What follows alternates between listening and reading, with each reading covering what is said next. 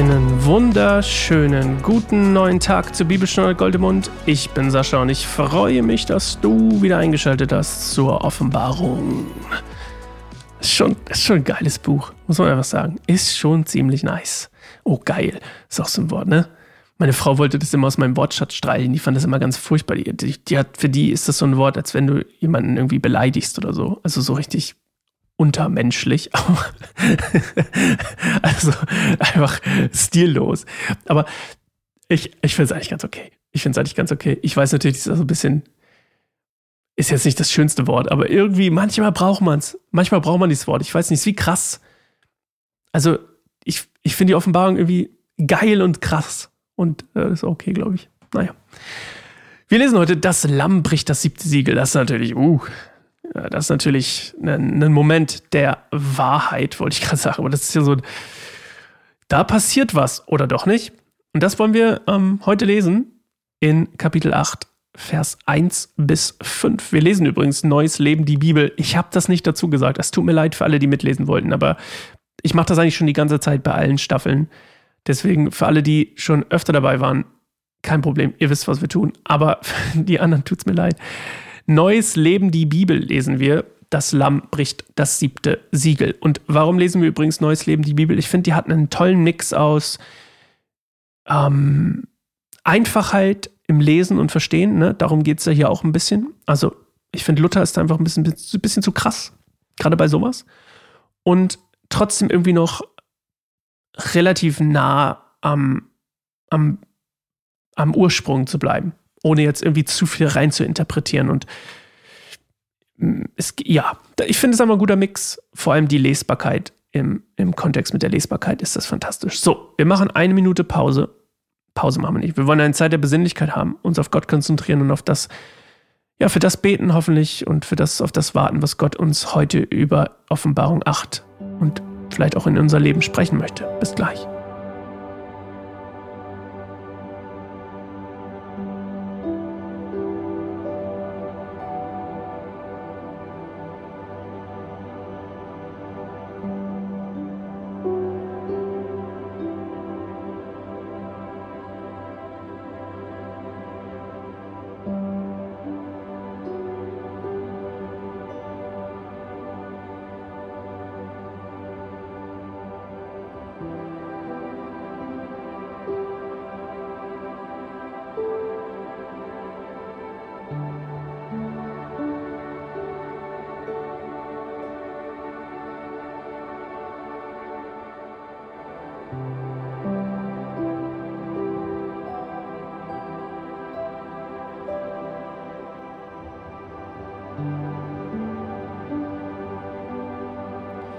Als das Lamm das siebte Siegel öffnete, herrschte etwa eine halbe Stunde lang Stille im Himmel. Und ich sah die sieben Engel, die vor Gott stehen, und es wurden ihnen sieben Posaunen gegeben. Dann kam ein anderer Engel mit einer goldenen Räucherpfanne und trat vor den Altar. Ihm wurde viel Räucherwerk gegeben, damit er es mit den Gebeten derer, die zu Gott gehören, auf dem goldenen Altar vor dem Thron darbringe. Der Rauch des Räucherwerks stieg mit ihren Gebeten von dem Altar, auf dem der Engel sie ausgegossen hatte, zu Gott auf. Dann füllte der Engel die Räucherpfanne mit Feuer vom Altar und warf sie auf die Erde. Da donnerte und blitzte es, und die Erde bebte. Okay. Also erstmal der Reihe nach. Erstmal wird das Siegel geöffnet und es passiert gar nichts. Stille. Irre, oder? Also, wer rechnet damit? Ich, ich, es gibt diesen einen Film, aber ich komme nicht drauf. Da geht es auch um diese Siegel und dann irgendwie, dann öffnet sich dieses siebte Siegel. Heißt es sogar siebte Siegel? Keine Ahnung. Auf jeden Fall öffnet dieses, ist total dämlich, der Film. Und dann bricht quasi die Hölle los. Ich glaube, das ist der Film. Und, warte, ich google das jetzt nebenbei. Das siebte Siegel. Film. Ich weiß sogar, das ist doch dieser mit diesem einen französischen Schauspieler. Nee, das ist es nicht.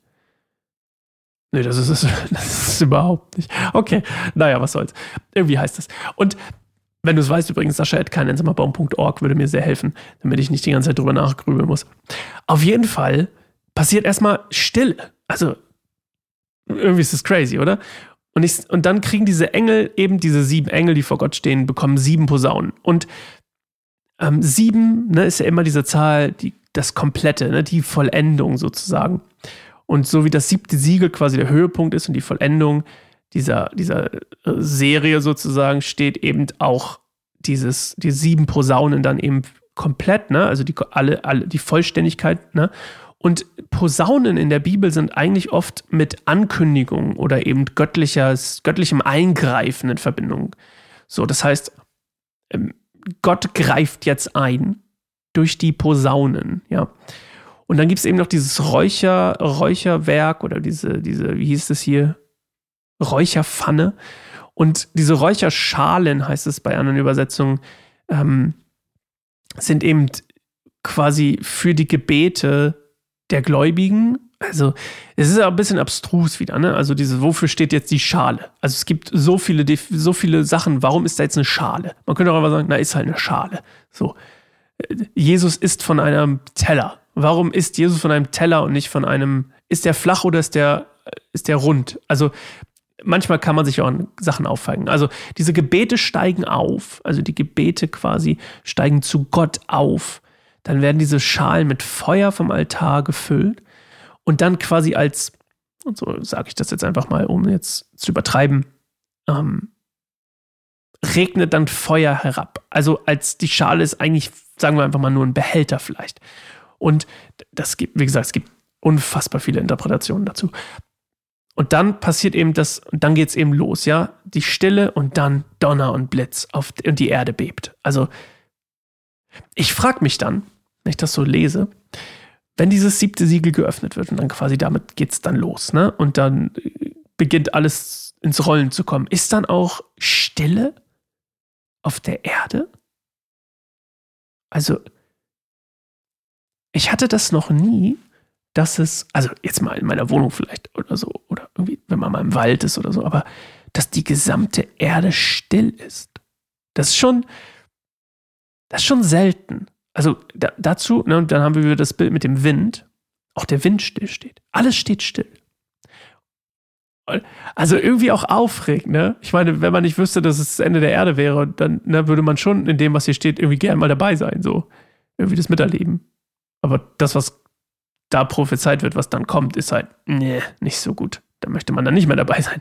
Da möchte man gerne entrückt sein. Aber, wenn es das gibt, I don't know.